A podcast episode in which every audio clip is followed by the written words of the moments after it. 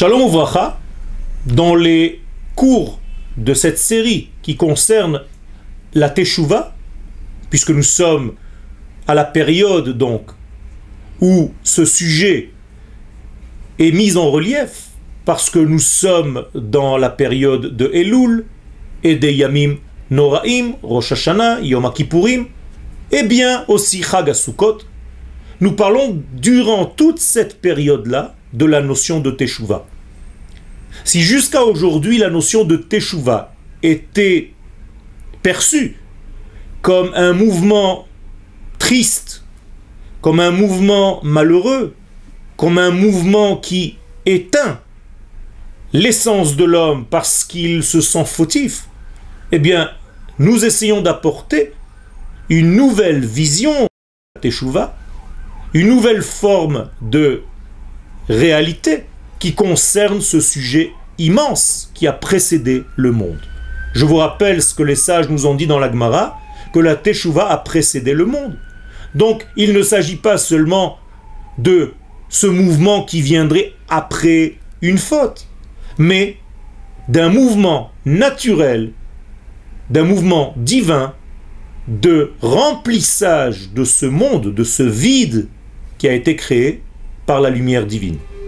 Toute participation à ce remplissage entre dans l'expression de la Teshuvah.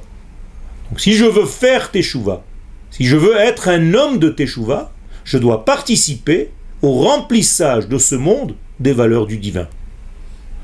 En réalité, en glorifiant l'éternel, en le proclamant roi de l'univers, eh bien, mon mouvement de Teshuvah se voit complet.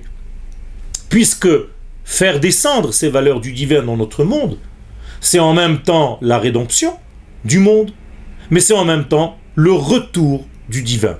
Donc le mot Teshuvah se traduit par retour ou par réponse. Eh bien, si nous parlons de retour, c'est d'abord et avant tout le retour de l'infini dans son monde. Et si nous parlons de réponse, eh bien, c'est exactement pareil. C'est la réponse à toutes nos questions. La Teshuvah est donc le but pour lequel le monde fut créé. Pour arriver à comprendre cela, il faut donc approfondir le sujet de la Teshuvah et lui donner le sens adéquat, c'est-à-dire ne pas laisser la Teshuvah au premier degré de la compréhension telle que nous l'avons fait durant des milliers d'années.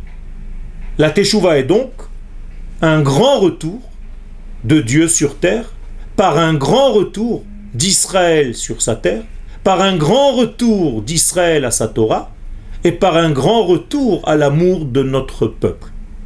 Ces trois degrés accélèrent le mouvement du retour du divin sur terre et nous sommes les acteurs principaux. Todarabah.